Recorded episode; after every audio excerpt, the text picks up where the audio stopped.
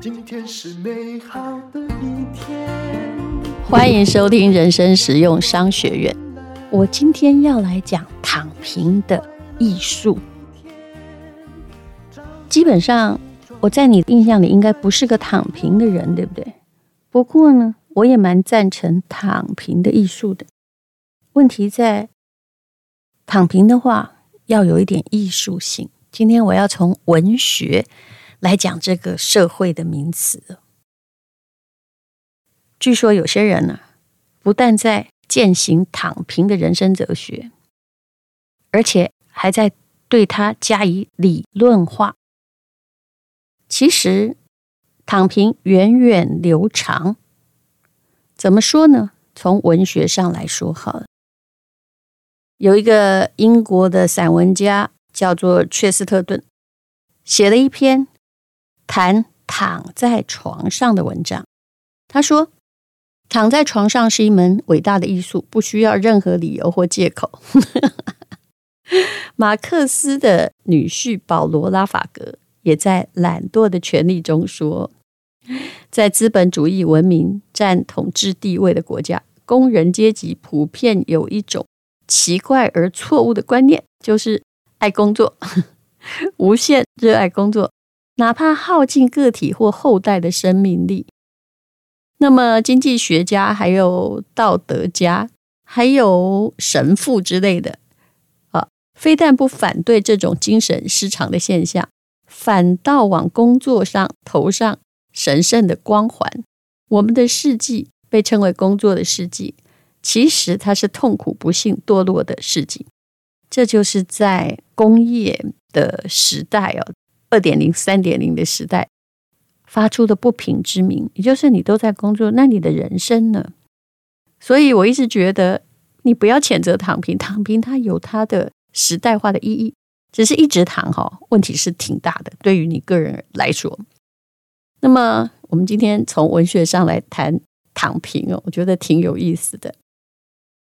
有一位啊，英国的作家叫汤姆·霍奇金森，他大概是在三十年前创办了一个杂志，叫做《影狼闲人》哦。而且呢，嗯，在十几年前，他出了一本叫《如何悠游度日》。在二零一三年，德国也有一个作家，这就是躺平的始祖。那个贝恩德·布伦纳他出的一本书叫《躺平》。其实，如果你要仔细分析的话，年轻人选择躺平，是因为再怎么努力，可能也赶不上，或者是一直遭到挫折，他就开始在想要思考，就是我是不是可以不要那么努力，所以就让我躺一下吧。这位贝恩德·布伦纳还有个很哲学性的说法，你听听看。他说：“我们站立的时候，远处分开了天和地的地平线，允诺了一些我们未知的东西，但它也代表了一个我们不能抵达的边界。每当我们靠近的时候，这个边界会移动得更远，是一个我们永远达不到的目标。坐在椅子上，还需要控制一下。”身体，而躺下来毫不费力。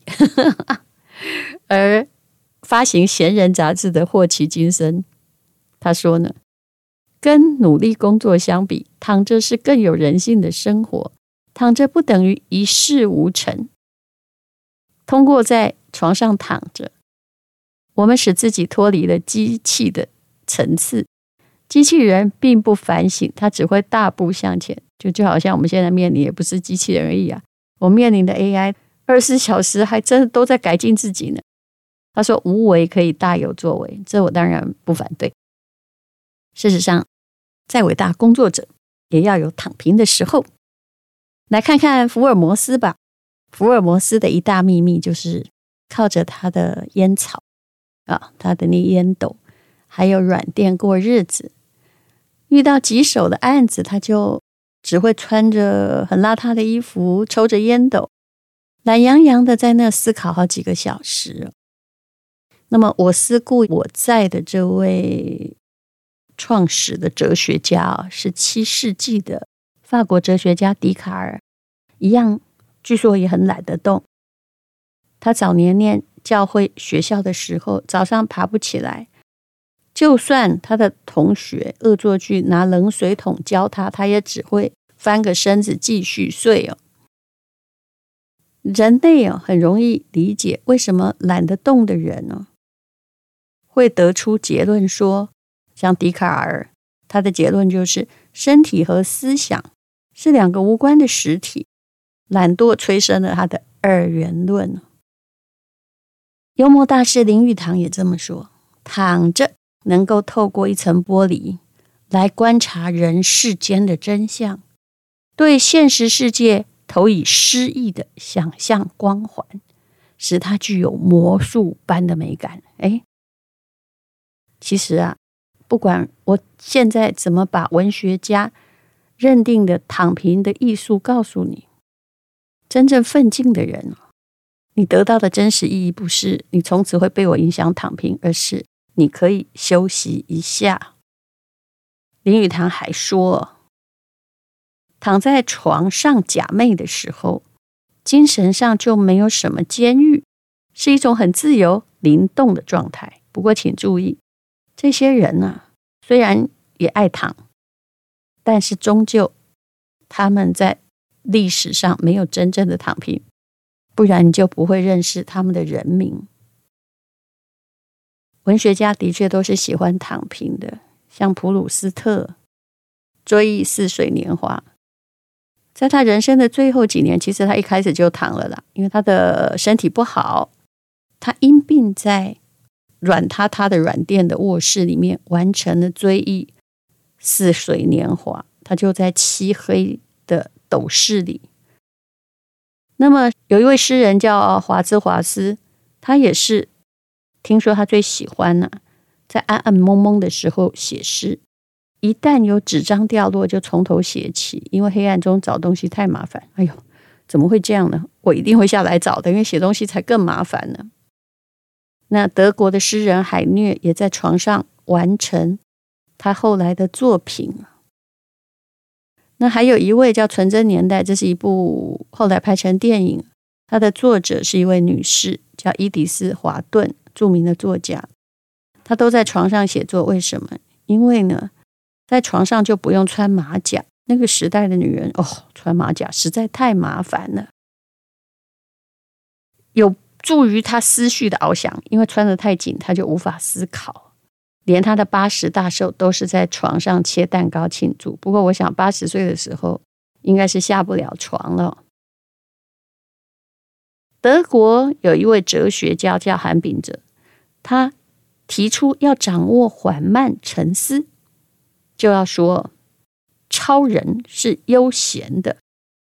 尼采也反对过度活跃，强大的灵魂要拥有宁静。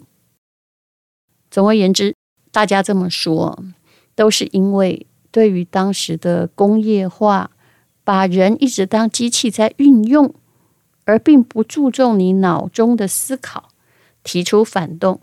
文学和艺术的确是需要一点躺平，也就是如果这是一个万花筒般的世界，你的人生不能够定于一尊。说是什么样就对的，所以我也劝你容忍躺平的声音。当然呢，如果有人真的躺很久，而且出现在你家里躺平还不断抱怨的时候，你会觉得很生气。躺平可以，你的自由。但如果你要躺平，你是不是就不要太抱怨了？你是不是要像刚刚我说的这些文学家、艺术家，他的脑袋可是在躺平的时候。非常非常的活络呢。有一位我相当崇拜的，我觉得他是真的教育家，而且企业家，就是我常讲的新东方哦。他说，让他谈这个躺平的话。他说，如果你只是躺在那一直在吃父母的，那么这就是坏的躺平啦。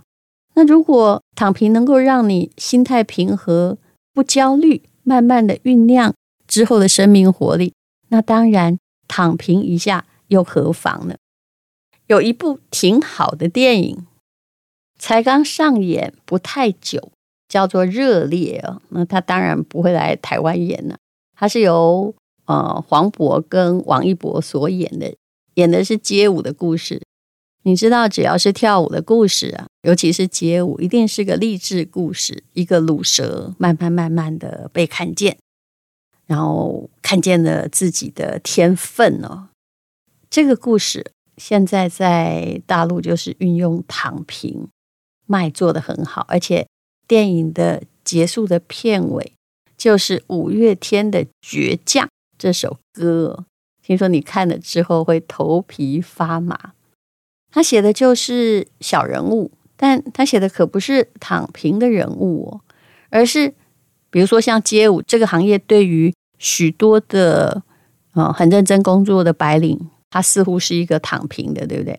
但是不是的，很多你误以为是人生躺平的行业里面，有很多的奋斗史。它里面讲的是一个传奇的教练，就是黄渤演的，有冠军梦。那他后来呢，就变成了一个教练，发掘了一个相当平凡的舞者。那这个舞者本身他是用替身进入舞团的，为什么呢？因为他队内的确有一个台柱，但是这个台柱心高气傲，不愿意排练，于是呢，就只好招了一个新人作为他的替身。这故事你一听就知道了。有人说啊。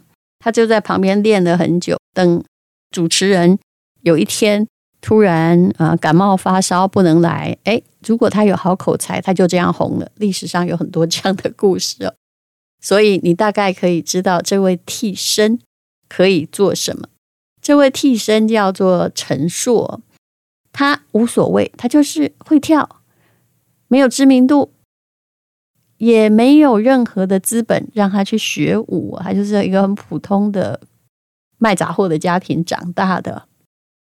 那虽然是替身，他不要钱也没关系，因为他可以跳舞，所以这种励志故事会让人起很大的共鸣。黄渤等一下很会演戏的，他演的那个街舞教练是一个失意的中年人，很市侩。又很落寞，为了他的队伍想要得冠军，他可以不择手段。那抛下了舞王的尊严，他就是要带领他的团队往前冲。这就跟很多教练、什么球队的励志故事拍成电影的都一样哦。那么说说这位替身吧，这位替身呢，从来没有被生命好好的善待过。呃，破碎的家庭，糟糕的家境，那只能到处兼差，非常劳累，没有压垮他。为什么呢？他没有躺平，也没有抱怨生活。为什么？因为他心里就想，有一天我也要成功啊！虽然从他的工作看来，他躺得很平，可是他心里有个梦想，就是他要好好练舞。他每天呢，啊、只要是比如地铁最末站人比较少的时候，哎，他就会在那儿练。城市里每一个空旷的角落都是他的练习场。家里没有钱让他学习跳舞，那他只要挤出一点点时间，对着视频学习他的动作。当替身没关系，没有工资也没关系。可是呢，就像一只打不死的小强啊。我觉得我们大家很喜欢看励志故事，看人家是在没有人脉、没有资源的状况下，到底是怎么样成功的。其实这个故事就是在告诉你，躺平了也没关系，但是只要你心中有你的梦想，不是现在哦，什么都要做得很炫目，去给别人看呢。有一句话说的特别好，也就是现在其实在一个很难努力。很难奋斗啊，但是又不得不奋斗的时代里，所有的人只是一边在喊躺平，一边在支棱。支棱是什么意思呢？就是据说是一个东北话，也就是啊，用硬骨头还是在撑着。那我们也许现在都日子不是很好过，可是无论如何，大家都是在撑着，让他们喊一下躺平。有什么不可以呢？有人就拍了街边的许多人呢，比如说有一个很红的，就是大家都在传的卖水果的大叔，他在旁边就用那个路边卖水果，竟然在一边拉小提琴练小提琴，好听极了，所以大家都来买水果，当然也对他的故事感觉到有点好奇，他怎么会拉的这么好呢？也有人拍了一张照片。一个女孩子在菜市场，应该是帮妈妈摆摊吧。她竟然在画油画，油画里画的是花跟水果。其实这些照片都让人感动，也就是在这些市集里面，人们的吆喝声啊，还有昏暗的灯光，还有路边的恶劣环境，都阻挡不了一个人对于美和音乐的追求。那听说呢，还有一个人。就是他是做外卖的，叫外卖诗人呢，五十五岁了，他就一边在做这个外卖小哥啊，在送东西，还在奔波下写着：“我一直在和生活对抗，但心里被照满光的人，不会惧怕任何的夜路。”好，刚刚讲的电影也讲了这些平凡人的故事。大部分人的结局都一样啊。也许我们奋斗了老半天都是庸庸碌碌，也许别人看我们都是躺平，可是只有你知道你的人生是要往哪里去。就算别人看你觉得是你在躺平，可是如果你有把自己最喜欢的事情放在心上啊，这也就是对生命的不辜负。其实你的人生。是你自己的，你有没有躺平？大概只有你知道了。我从来不认为一个流行被骂的词是一个不好的词。有时候我们从中思考，会思考到很多的问题。谢谢你收听人生使用商学院这一集，我们讲的比较浪漫一点。是勇敢的一天，没有什么能够将我为难。今天是轻松的一天，因为今天又可以，今天又可以好好吃个饭，做爱